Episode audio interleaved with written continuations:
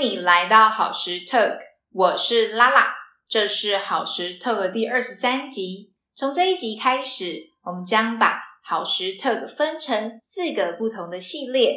那为什么要这样分呢？主要是因为之前好时 Talk 其实我们有探讨非常非常多元的主题，到目前来讲的话呢，我认为其实我们可以把它分成四个不同的系列，也就是好好吃、好好动。好好睡以及好好玩。那今天的这一个主题，我们就来到的是好好睡的系列。主要我们要来探讨的是打呼这一个，其实多数人应该蛮困扰的主题。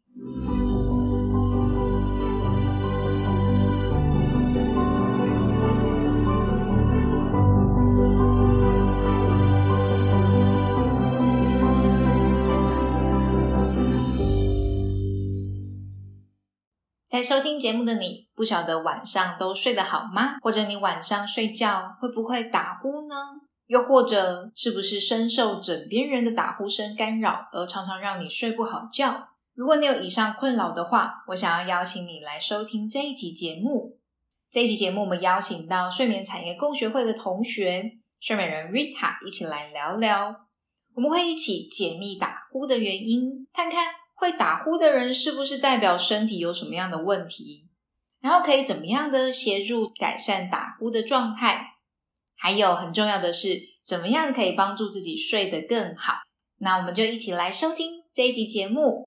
首先，我们就欢迎 Rita。Hello Rita，Hello 兰兰。那我们就先请 Rita 自我介绍一下自己。好，拉拉好，然后各位听众大家好，我是 Rita，那很多人都叫我睡美人，因为期待可以用我的睡眠来美化大家的人生。那呃，我从事这个呼吸器的产业目前十三年，包含呼吸中止症啦，或者是肺炎的患者，都是我们主要照顾的这个对象，甚至是他们的家属的这一块的领域这样子。那我自己本身是护理师背景，嗯。所以，其实，在睡眠产业有非常非常多的时间的耕耘，然后也帮助了非常多人用你的专业，然后让他们的呃生命有很好的提升。谢谢，谢谢，是的。好，首先的话呢，我想要先来问问看大家，其实都非常关照的一个问题是，就是很常有我的学生或者是我的朋友就提到说，常常会有睡不好的这个困扰。嗯，那你觉得有什么原因会影响我们的睡眠？睡不好，说真的啊，现在就是呃所谓的文明病嘛。那其实我们在真的在讲学科的时候，睡不好这件事情，其实有啊所谓的睡眠障碍有八十多种，就真的要去细分，有可以八十多种，对，这么多种这样子。那其中最大的最大的第一名，其实就是失眠。那第二顺位就是呃，瑞塔正在处理的，就是打呼的这个问题，这样子。那呃，很多的人睡不好，其实包含了，比如身体上面的一些问题，甚至是可能一些可能工作上面的压力。那有一些老人家，他们可能不见得有工作，但是他其实也带着一些可能生活上面的压力的。所以其实有很多的面向都跟睡眠有很多的息息相关。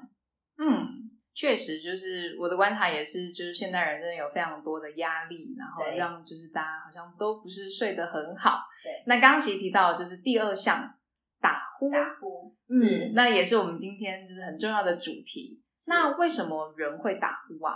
打呼哦，我们可以举一个例子好了，就是比如说我们从小小时候在学音乐的时候吹那个笛子，对不对？嗯，那笛子那孔径大小不同，那出来的那个声音就会。不一样，音频不同，所以我们的呼吸道啊也很微妙。就是我们从鼻子到肺这段空间，我们可以把它举例成可能就是吹笛子这样的笛子空间。嗯，那任何一个地方假设有塞住，是啊，那就会有一种声音跑出来。所以任何一个地方塞住，就都会代表就是所谓的有一些阻塞，然后接着身体会接着像是缺氧这些问题产生。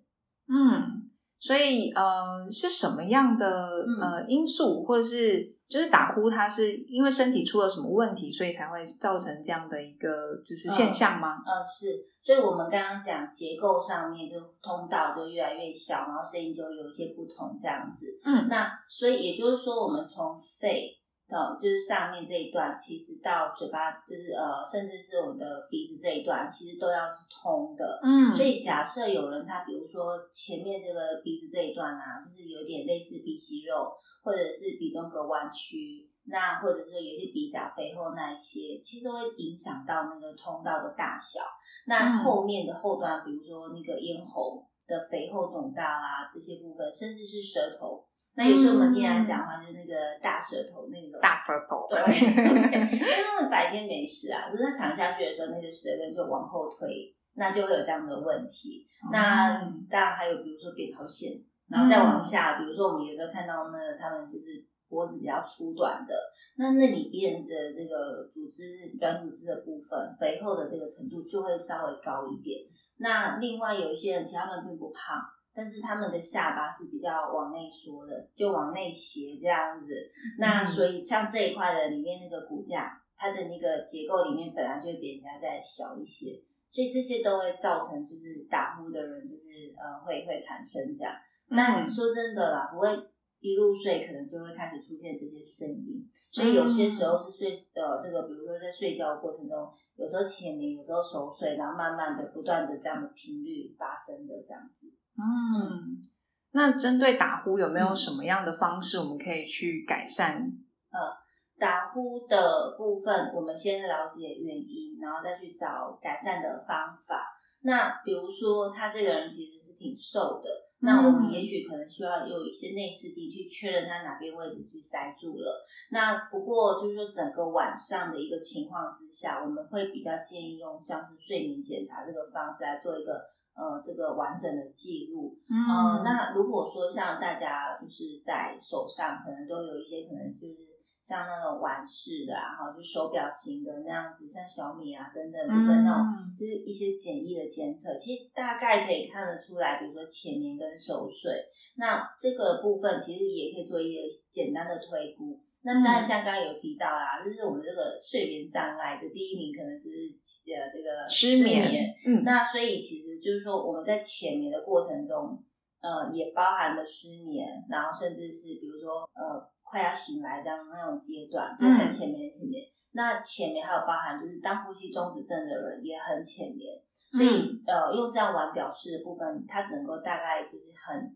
初步的看到一些东西这样子，那比较完整的话会是这个居家睡眠检查，或者是医院型的睡眠检查，大家这两项会比较推荐给大家这样子。嗯，其实我有听过一些学生或者是朋友有去医疗中心做睡眠检测，嗯嗯，但我一直都感觉说好像。就是到一个陌生的地方，然后你要躺在那边，而且他们是听说是好像十点就要进去，然后就要睡觉。可是现在到底谁会十点就睡着呢？除了我知道我爸妈蛮早睡的以外，所以 就是你刚刚提到说那个居家睡眠检测，那它跟就是呃医院里面的有没有什么不同差别的部分？嗯，或者是可以怎么选择？嗯，就是说医院的部分其实非常的全面的，它就是从脑部哦，包括脑波，我们可能在晚上呃去到他们 指定的地方，还有时间这样子，然后就是要做这样检查。那呃前面会先填了一些基本的资料，然后有一些问卷，可能应该会花个十五分钟左右这样的时间。那呃完成了之后，这个报道手续完成之后，可能就要开始呃准备睡觉。那他们这个所有的这些装备。呃，在台湾平均就是大家贴的很快哦，就是从头贴到脚这样，大概会贴个大概半小时，所以半个小时。对，我说的是真的。那我可能睡睡意就消失了。会先贴这样子，对，然后包含就是比如说脑部脑就是头顶上的会有点类似去角质，这样子脑波才测得到嘛，然后贴一下，然后在眼睛，然后再就是我们可能就是。啊，鼻子这边，然后有个鼻管，然后甚至嘴巴这边要去测那个，比如说呃是否张口呼吸啦，或者是温度这些的部分的控制。那再往下哦，就是比如说心电图，然后有一个胸腹带啊这些部分这样子缠绕着。那当然就是手这边会有一个像是血氧浓度的一个部分。那手跟脚四肢都还有另外一个东西，我们要去测所谓的支动症，要去测那个手脚会不会抽动。因为对于呼吸中止症的来讲，就是他们睡到一半的时候，就是远端，就是身体远端缺氧的时候，其实他就会抽动，然后告诉自己的心脏，就是我现在需要氧气这样子，哦所以就会有类似这样的动作，所以这些会一起做这样的检查。那当然啦，就是我们拉拉说，就是呃。那个贴了半小时，大概就 不会睡着了。对啊，那或者是那个护士小姐太漂亮，就跟护士聊天有没有？就是 就是睡意全消这样。好，那所以呃，这是一个呃在医院的睡眠检查一个方式。那嗯另外，并不是我们去就可以做这样检查，所以通常会看诊，然后医生帮他排这个检查。那有些医院可能大大概两周，那甚至一个月可能排得到。那但是这是非常少数的医院，大部分可能都是要半年。哦，半年才排得到对，，甚至更久这样子。对所以就是会有一些时候啊，我我会看到有些患者是这样，就是说他们一开始很积极，想要去面对它，但是时间久了就会想说算了，对啊，你要等个半年，然后你可能想要解决一件事情的那个 动机就已经消失了。对对对或者原先是啊、我觉得我先生太吵，然后太太逼着他去，然后嗯时间久了，其实太太也忘了会不会这个，就觉得 哦，好像也适应了这样。是好多的人性的问题这样。嗯，那居家睡眠检查的话，就会比较简单。那它会少了一些关于，比如说脑波或心电图，就是一些关于可能比较呃会影响到睡觉啊、那比如说这个戴上去，它反而会可能比较稍微又本来熟睡，后来又浅眠的一些问题。嗯当我们说会变成浅眠，其实主要就是说，哎，这种异物感，我们尽量把它去到简单化这样子。对，那该留的还是要留，比如说鼻管这少不掉，因为我们要去测呼吸暂停的时间、秒数啊、周期等等一些部分这样子。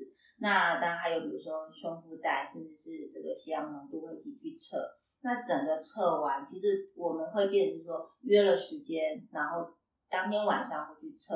那嗯测完之后呢，隔天就会有一些报告这样子的判读出来。嗯所以当我们看到报告的时候，就可以直接去对症下药，去提供最好的解决方式，这样子。所以隔天就可以出来。隔天是可以出来的。哇对然后嗯那大概就是预约的时间大概会多久嗯就可以约到呃，平均来讲，我们会先出抓大概三天到五天的时间。啊？那很快耶，比起就是半年的话，我觉得 那个动机应该还存在。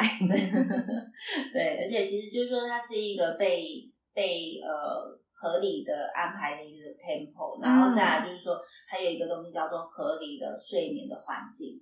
那、嗯所以我们要测到一个叫做正确的数据，是符合他在家里的一个数据。嗯所以他其实是需要就是尽可能是不要有一些跟动的一些部分。所以有些嗯。客户会问我们说，哎，那是不是要啊、呃什么呃，比如说一个礼拜的哪一天测啊，或者是说，比如说几点睡，几点起床，有没有固定这样的一些模式？嗯那其实我都会告诉他们，就是尽可能跟他们原先的生活模式一模一样这样子。嗯那也不要利用只遇呃，因为这样，所以本来睡房间的话去客厅睡。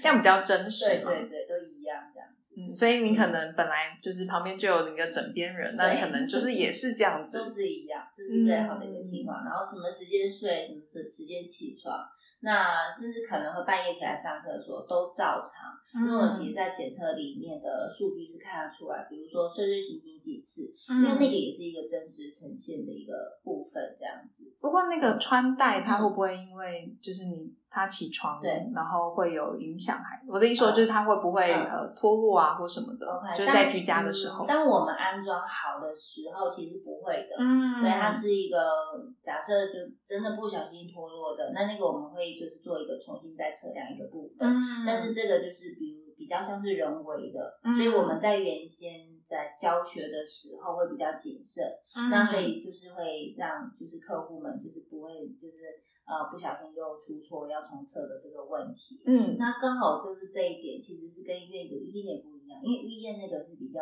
复杂型的，对所以其实当他们要起来上厕所，其实也可以，可是他们要按一下铃，然后叫他们过来协助，然后他们去上厕所，可能会有这样的流程这样。该不会又要重贴一次？嗯，就半个小时倒是不用重贴。我的话，因为如果我在不同的环境，我一定对都会上厕所好几次。我有发现，不管我去上课，嗯，或者去教学的时候，只要不是在我自己的家，我一定会就是来回个好几次。然后我就在想说，那假设我真的去医院的话，那我不就要一直麻烦人家？其实啊，说到上厕所，有一些人他们半夜会起来上厕所，然后其实他们跟呼吸综合症也有关系哦。对，那这就是另外一个很呃很有趣的话题。对对，比如说比如说呃浅眠的人。他们在晚上上厕所的机会会高一点，嗯，那会议中止症呃的人反而就比较前面，对，所以其实如果说啊上厕所晚上这个情况下，如果大于两次，是是需要注意的，它是属于医疗在泌科医师的认定里面叫做一个夜尿症。嗯，对，是这个问题。嗯，那呃，平均啊，白天可能三到四个小时会上厕所一次。嗯，那如果晚上，就是其实有一些我们的抗尿激素是有改变的嘛。嗯，对。啊，对，激素的部分调整之后，其实是比较不会上厕所。嗯，所以是有机会一觉到天亮的。嗯，那是。呃，所以如果半夜像这样大于两次的话，可能就是也留意一下白天。就是我们是不是本来在泌尿系统有一些状况？因为如果白天的频尿状况是，就是不到三四个小时就一次啊，或者是比如说解尿会解不干净这些，可能就是要注意本身的这个泌尿系统问题，然后再就是环境，嗯，比如说呃，像像拉拉就是在家里可能不见得是会半夜起来上厕所，嗯，其实很少，少就很很熟悉的环境这样子。都控制的很好，嗯，可是，在外面，包含灯光，然后这个湿度、温度，其实是不一样。还有气味，我对气味非常的敏感。OK OK，所以它会变成有浅眠的影响因子。嗯，那另外一块的状态，其实就是呼吸中止症的人，他们的确是浅眠，所以他们半夜起来的次数就会相对来讲比较高。嗯嗯嗯。哇，觉得有非常多的收获。那呃，哪些人会需要做这样的一个检测？就比如说，呃，如果有些人他其实是呃自己睡，可是他也不确定说，就是到底自己睡得怎么样，或者是有没有什么征兆是我们必须要不能忽视的。OK。如果啊，他不是自己睡，那最好发现，然后我们请就是枕边人来协助，就是提醒他，原来他这么严重这样子。嗯，那如果说自己有没有去感觉的话，大概有几个面向。第一个可能是他是不是所谓的白天连就是没有没有工作多久就很累，他一早起床和两个小时就很累，或者他开车他没有办法去开到长途的啊，那那一类的，或者是说呃在开会的时候，就是有人很明显就很想睡觉。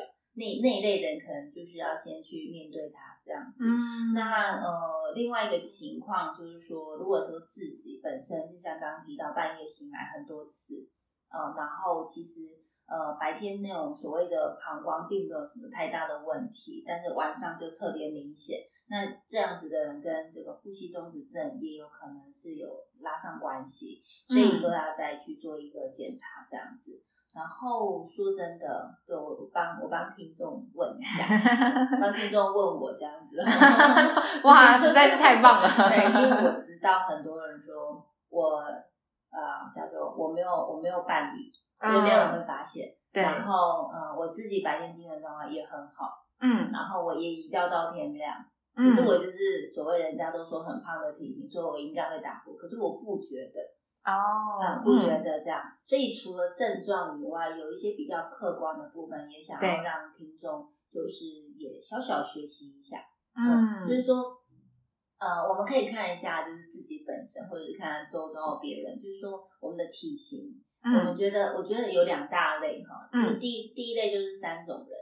三种人，这个肿就是很肿的肿，对，肿大的肿，对，嗯，就是肚子很肿的。脖子很肿的，腮帮子很肿，就是国字脸啊，就肚子肿、脖子肿、腮帮子肿的人，那这样的打呼的高危险群，哈，就是这部分，呃，只要他像是这样的类型的人，他其实打呼的部分就是九十九点九了。嗯，那另外一个族群就是他其实是瘦的，那他可能下巴比较往内缩，嗯，像这样子，就是很容易从外观上面或者是直接去看到。那所以也许我们不觉得自己精神状况有什么影响。那可是，如果说我们其实也是这样宽宽肿肿的，那甚至其实只有两种，就肚子还好，可是就脖子粗大这样子，其实都可以先留意一下，那也可以安排一下居家检查，那除非呃愿意等候，就医院的 睡眠检查，那这两个都是面对就是自己的睡眠问题的一个很好的一个方式，这样子。嗯，所以如果你有三种或者是两种，就要特别的留意喽。那假如说就是我们检测出来，然后睡眠真的有问题，就数据不是很漂亮的话，那该怎么办？后续要怎么做呢？OK，那我我觉得这个问题很棒哦。那其实就是呃，如果这个叫做数据不是很漂亮，那我们来简单讲一下，我们觉得数据这件事情，就是好的。我们我们在医师这边，我们可能会比较主要会看。几个数字，那其中啊，就是呃，有一个东西叫 AHI，嗯，Apnea Hypopnea Index，就是啊，呼吸中止的这个指数。嗯，那这个指数会变成是说，平均这整个晚上一个小时，然后呼吸暂停的这样子的频率，然后落在多少次这样，那我们去分轻中重度这样子。那再来就是说，这样子的呼吸中止的一个部分，我们这种次数都是一个小呃，就是一呃，每一次都是大于十秒钟才能被当成这样子的记录。所以那种暂停个两三秒那种是不算数的，七八秒那是不会算的。嗯，所以每一次都是啊，我们可以刻意啊呼吸暂停一下，然后大于十秒钟。这样子，然后其实是不舒服的，对哈。所以其实，在晚上睡觉，其实对他们来讲，很多时候都是大于三十秒、六十秒，所以他们会就是身体会不舒服嘛。所以有很多人说的一个反应是，哎，我会突然就是有点躁动，然后呛醒等等都是有一个自救的一种那种反应。就本来就是啊，就是呼吸道塞了很久。然后后来终于通了那种感觉，这样子，嗯嗯，然后所以就是有一个部分叫这个 AHI，那再来就是说五次以下其实是可以被容许的，所以我们有正常范围的扣打这样子，嗯，那再来就是十五次以下就是变成轻度的，然后十六到三十次就是中度。那三十次以上就属于重度，是非常非常值得需要注意的人这样子。嗯，然后其实三十次，因为我们这是一个小时的换算一次一次的这个指数，那所以就是三十次以上的话，等于差不多平均两分钟就会呼吸暂停一次。那很频繁呢？对呀，所以这是呃会被归纳在重度的很主要的原因。那通常在重度的时候，其实他们的那个血氧浓度都会下降，嗯，哦，都下降蛮多的，所以。呃，在指标上面有一个东西叫 SpO2，去看血氧浓度的这个下降的这个幅度。那呃，再就是说我们在检查会比较完整，还包含就我们去测到，比如说阻塞型的呼吸中止，还是它是中枢型的呼吸中止，或者是混合型的呼吸中止，然后才有办法去就是去理清，然后去确认用什么样的方式来治疗这样子。那这三种不同的呼吸中止，它有什么不同吗？或者是特性？嗯，我可以用一个叫做交通号志来形容。交通号志，哇，红绿灯这样子，大家比较明白这样。所以我们刚刚有提到呼吸道要通嘛，所以当我们绿灯的时候，我们就可以开车通过这个交通嘛，对非常顺畅。对，所以这样就是正常的呼吸道。嗯，那当我们红灯的时候，就呼吸道阻塞，所以我们要停下来，要等，所以我们的氧气进不到我们的肺。对不对？嗯，那比如说黄灯好了，就是呼吸道也塞一点点，所以就是呃，可以所谓的闯黄灯，可以咻，然后所以那就有点危险这样子。所以像这个时候，我们其实呃，像刚刚有提到 A H 啊 A 那个 apnea 就是呼吸道完全闭起来就是红灯，嗯，然后 hypopnea 就是还有一点点空间，所以叫呃这个黄灯这样子一个感觉。所以 A 跟 H 都是属于。呃，需要注意的一个部分，然后我们都会把它当成这样的记录，这样子。那另外就是，其实有时候现在是绿灯，但是我们是没办法过去的。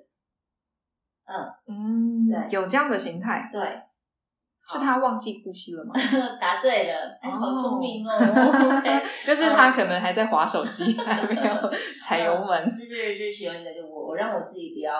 过这个红这个绿灯嘛，那还有包含就是现在在施工，警察叫我先不要过去，或者是下呃这个叫什么上一批的车子还没通过完，所以我过不去，虽然是绿灯，所以这在我们的身体上面，就是我们大脑告诉我们的肺，我们不要呼吸，所以我们会把它归类在中枢性的呼吸中止。嗯，对，哇，这会发生在大概什么样的族群啊？嗯，中枢型呼吸中止，对不对？对啊，因为我刚刚就突然想到说，什么时候会就是刻意的不要呼吸？好，大概就只有我在练 free diving 的之前的时候，可能会有这样的一个 刻意控制。它似乎不能持续太多秒，对不对？呃，如果在水里的话，大概两分钟是 OK 的。但是因为就是在水里有一点哺乳类的反射，所以它是成立的。那我如果来到陆地的话，我发现我在陆地就很很难刻意的憋气，因为某种程度上在我们的教学当中也会去避免做憋气的这件事情。OK OK OK。所以啊，他们在呃中枢型呼吸中止的时候，其实也很难超过六十秒，这样子，我们叫身体要自救一下这样子。那所以就是说，谁会发生？就是我们大脑要告诉我们肺不要呼吸嘛。所以其实呃，大家可以理解，其实就是呃，这个大脑大脑这边传达有问题的一些状况。那大部分会发生在比如说年纪比较大的长者，那他们其实就是呃大脑比较衰退，所以就是。呃，包含他们也会前眠，或者是他们睡觉时间变短等等部分，那还包含中枢型呼吸中止可能会发生。那另外一个部分可能就是大脑有受过伤的，嗯，那或者是中风的这一块其实可能有。那我们其实有发现，就是在身体上面是非常健康的年轻人，那他们有时候是因为比如说功课的压力。呃，或者是呃工作上面的一些繁琐的事情的压力，所以造成中枢性的呼吸中止。嗯，是，对。那嗯，针对这样红黄绿灯，红黄绿灯，我们可以 有什么样的协助吗？或者是就是有没有什么辅助的仪器可以帮忙的？嗯，是，呃，针对如果说非常非常单纯是。这样子的，就是比如说大脑的传达的问题，那其实它对于行为的疗法，或者是用药，那或者是说环境的调控，或者是睡前的一些可能放松等等的一些准备是需要的。那呃，如果说是很单纯的呼吸中止症，那我们原则上会搭配，比如说呼吸中止症的相对的治疗方式。嗯，那呃，治疗方式的话，大部分有。呃，可以区分的话，应该算四大项。嗯，呃，第一个部分，呃，如果很胖的人，其实的确是需要减肥的。嗯，那当然，如果我们真的只依靠减肥这个方式，是不知道民国哪一年。或者是西元哪一年可以减肥这样子？那呃，另外一个部分可能就是第三顺位可能会采取的是牙套的方式，止鼾牙套。止鼾牙套。嗯，因为可能有些人他是下巴比较往内缩，所以我们用止鼾牙套的部分把它往外牵引。所以顾名思义，如果他下巴没有没有往内缩的，他就不能够用这个方式。嗯。那再来就是他因为用他用牵引的方式，所以对部分的人他其实会有一些可能就是。呃，磨合啊，或者是呃，包含耳鸣啊这些问题会产生，所以呃，医生也会去判断他适不适合用止鼾牙套的这个部分这样子。那另外一个部分其实就是呃，我们的呼吸道有些位置是塞住的，所以我们可能就是会把阻塞的地方切呃切开呃，或者把它弄通。那这一块的部分的话，会把它把它排在第二顺位。其实最主要的一个原因其实是呃，它可能一下子。通了以后就好了，但是它是有有一些人其实会复发的，就是他那种软组织，其实在身体会有一个本能，他知道那边本来就有东西，嗯，所以他就会再长回来这样。就我要努力长回来，这是是需要的，这样吗？我们主持人太可爱了。OK，那所以啊，就是说，呃，这一部分，呃。如果啊，我们在我们在临床上面看，就是这个人他其实挺胖的，嗯，长回来的速度很快。那如果瘦的话，可能会慢一点这样子。嗯，那所以其实呃，手术的部分会有一些考量，就是包含他的年纪，呃，如果太大，医生不见会动这个手术。那另外就是说，呃，他手术的位置，他的阻塞的位置是不是所谓的高危险的地方？嗯，因为有些位置它其实有一些支撑的功能的。那就是呃，当没有这个功能的时候，其实就那个位置可能我们会说坍塌，或者是其他更严重的一些状况。嗯，那另外就是呃，他是容易复发的人，医生通常也不太会动这个手术。嗯，然后另外有一个族群，他本来就有所谓的慢性病，而且如果说非常严重的话，当我们打麻醉药品，就是让他就是在手术可以呃止痛这一块来讲的话，有些人是有风险的。嗯嗯，对，所以他可能不见得是一个适合手术的一个人这样子。嗯那另外第一顺位就是目前最安全，呃，也还是会选择呼吸器这样子。嗯，呼吸器，对，那呼吸器的部分，呃，的确是有需要学习的地方。那平均每个人大概适应时间大概三天到五天。那嗯但是就是说，呃，其实刚刚有提到这四个可能主要的这个治疗的方式，呃，说真的哦，不是每一个人都适合其中一项或者是两项。嗯那也常常我们会遇到，他可能是呃，比如说他减肥，然后再加呼吸器，甚至是他比如说他手术呃整理一下他的鼻子的结构，然后再戴呼吸器，嗯或者是说他可能晚上戴呼吸器，然后他呃白天的时候午休的时候，在公司午休的时候，他用止鼾压套。就是有些人他是用复合式的，嗯，所以呃，每一个人的这个呃鼻子的结构啦等等部分，或者是说他们的睡眠环境，或者是说下巴的状况，其实我们都会一起做评估，然后再给一个最适合的一个建议，这样子。所以是蛮全面的去看到这个人的需求，然后可能不一定就只有一项，可能是就是综合的去协助到这个个案。对对对对，而且啊，包含就是说，有些人他们其实是呃很胖嘛，嗯那他们减肥都瘦不下来嘛，但是戴了呼吸器之后呢，他们瘦下来机会是相对来讲会比较高的。是因为睡得比较好吗？嗯，睡得比较好。那好的定义可能就是我们比如睡眠品质，它比较它睡得比较深沉，嗯那所以它的新陈代谢就会比较好。所以因此我们在白天的活动，或者是说我们刻意的，比如说饮食控制，或者做一些减重的运动等等部分，那个效果都会更好，都会加成这样子。嗯嗯嗯。那过往有没有什么就是呃对你来讲印象比较深刻的案例？就是他使用了就是呼吸器啊，或者是是像综合的协助，然后是有很好的效果。呃，我来举一个例子好了，有一个会计师，嗯对，然后他呃，就是很多年前，十几年前就有知道他是呼吸中止症的问题。嗯那他当年他是中度的呼吸中止症，然后他就是刚刚有提到，就是说根本不觉得这是一个问题的人，就是他一个人睡，然后他也不觉得他白天精神状况不好这样子。那最后呢，他呃有一次他非常积极的面对要戴呼吸器，那最主要的原因就是他的太太呃这个要结婚了，他们也要结婚了，嗯然后他终于找到一个太太这样子，他终于找到，对 他找了非常多年，然后他非常的期待有一个太太，然后最后就是呃要结婚，然后太太呃是一个非常浅明的人，嗯所以后来太太就跟他讲，就是呃，你好像要带一下呼吸器，或者怎么样治疗这样子，然后我们这样才有办法继续走下去这样子。嗯那后来就是变成他就非常积极的去佩戴呼吸器，然后呃，在佩戴的时候，他后来发现一件事情，就是说他可以呃比之前的精神状况更好。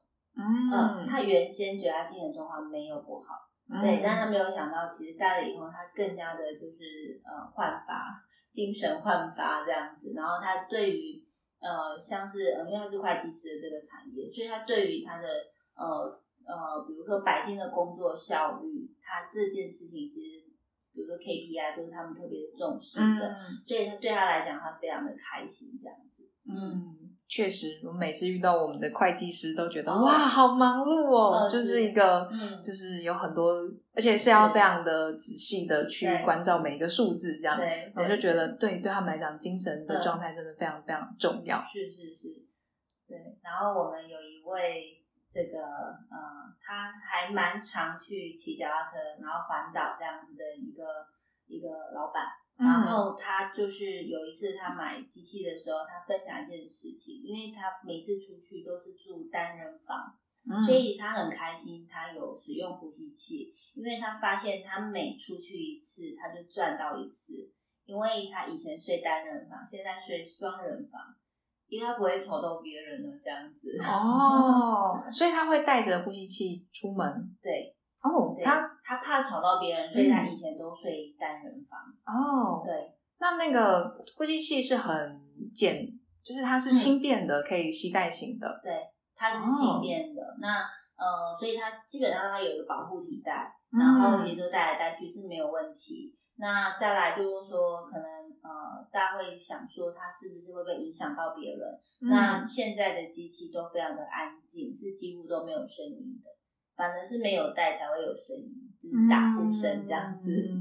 哇，我很开心你有提到这个老板把那个就是呼吸器带出门的这件事情，因为确实就是呃。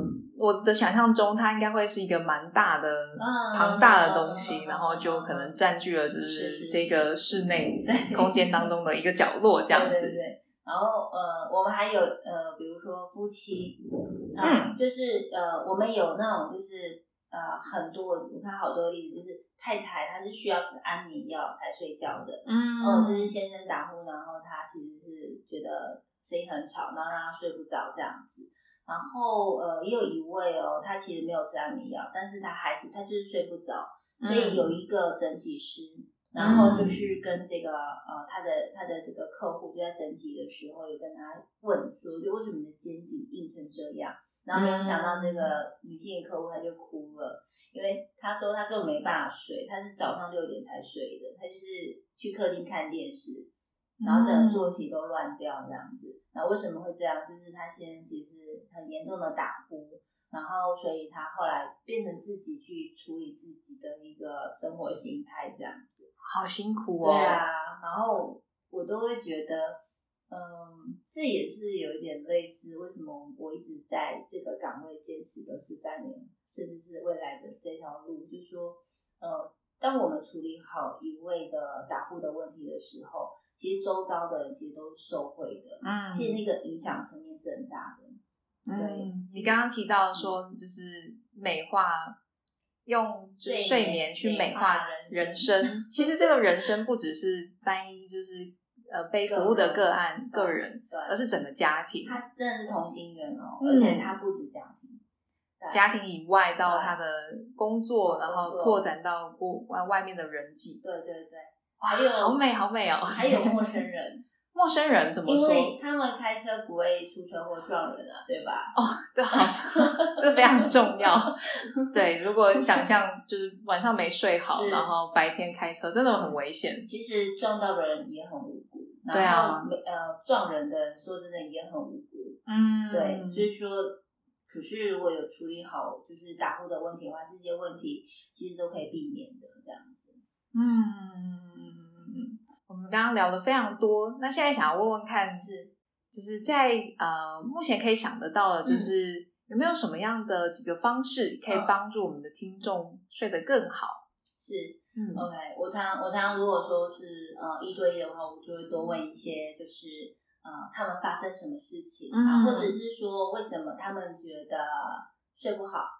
然后我们来从中去做一些讨论，这样子好像柯南哦，抽丝剥茧。OK OK，那但是就是说，如果说在比较广义的叫就是睡得好的话，其实我对我来讲，我给的一个小建议，基本上叫做是，呃，我们自己心情要先好。然后要先放下一切，我们可能已完成、未完成或者完成中的的一些事情，这样子。那再就是说放松的部分，如果发现自己没办法放松，就是球员嘛。那有一些可能就是呃舒压的运动的呃精油的，甚至是我们常听到的可能泡澡的，我喜欢泡澡，像这一类的，其实都是很适合的这样子。对，那另外如果说呢，其实。呃，我觉得还有一件很重要的事情是，假设明明很明显的觉得自己睡眠已经是不好的，所以我们就要先去找专家来做一个咨询，先来确认问题是哪里。因为有一些是身体上面的一些结构，所以便是说，假设是呼吸中止症的部分，我们就是处理呼吸中止症的部分。那如果是失眠，那我们就是面对失眠这个问题，然后去。去解决它这样子，那呃，我觉得面对是第一个首要的一个条件，然后再再去找这些所谓的方法。那放松是非常的重要的，然后开开心心睡觉这样子，然后呃，再来就是环境周遭嘛，这就是可能次要的，就是最我对我来讲是最简单的，因为我们就。比比如说枕头、床垫，然后或者环境灯光，这些都是很好，呃，就是学习了以后就会知道我现在方式对不对，然后做一些调整的部分。所以面对是第一件事情。嗯嗯嗯，真的很重要，因为确实像呃我们在做身体动作教育的时候呢，也是会从第一步就是你需要去先正视，先去看见你的状态，然后建议在这样的基础上，然后再去做呃调整或者是改变。嗯嗯嗯嗯，对，嗯。那在呃我们这一集的最后，睡美人有没有在睡眠上有没有什么小叮咛，想要再多提醒大家的？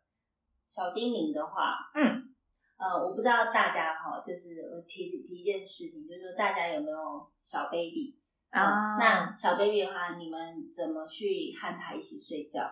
是不是有人在呃跟他同在同一张大床上睡觉，或者是说在婴儿床上睡觉，还是在隔壁床睡觉这些部分？嗯，然后或者是说，是不是等小 baby 睡完了以后我们再睡？就是我们是抱着他睡。所以有些东西是不太对的哦，嗯，比如说我们如果是抱着小抱着抱着小 baby，然后让他们睡着，那未来他可能呃之后会让你抱更久，他才睡得着，然后有一些依赖的部分是啊，所以最好还是依赖，比如说嗯的床啊，哈，就是尤其是婴儿床，那睡在跟大人一起睡的那个大床会也蛮不建议的，因为其实呃这样子的安全的问题是比较。会担心的，嗯，确实，对，那所以这些部分都是呃可能要留意的地方。那环境的叮咛就呃很简单的一些部分，比如说我们的呃温度，嗯，很简单的一个调整，就是可以设在二十三或二十四度 C，是最好的一个晚上睡觉的一个环境这样子。嗯，那湿度如果可以看得到的话，大概是五十五到六十 percent 这样子。好，那灯光的部分，如果可以的话，尽量是全暗。那如果说呃需要一一点点那样灯光的话，可能就是低一点点，可能是墙角啦。然后，但是我们在呃眼眼睛在看的时候不会看到的一个地方，就我们躺着的时候看不到这个灯光是最好的，所以可能是比较低一点，然后是边边角角这些部分这样子。对，这是一个小提醒。嗯，对。刚小丁咛的最前面有提到那个关于 baby 的这个，哇，感觉好像又是另外一个就是可以录制的部分，所以或许我就先来为大家跟睡美人稍微的叮叮叮敲碗，就是 或许我们之后可以再录一集关于 baby 的部分，因为确实我有蛮多的朋友或者是就是好时的学生，对，就。有几个就哎升格当妈妈当爸爸的，所以或许对他们来讲这是非常就是关切的议题。OK OK，好，所以感觉说 OK 应该就是我们敲碗成功了。好，那就感谢 Rita 今天的分享。那我们或许就是下回有机会的话呢，就在好睡系列再邀请 Rita 哦。谢谢谢谢啦啦，谢谢 Rita，谢谢大家。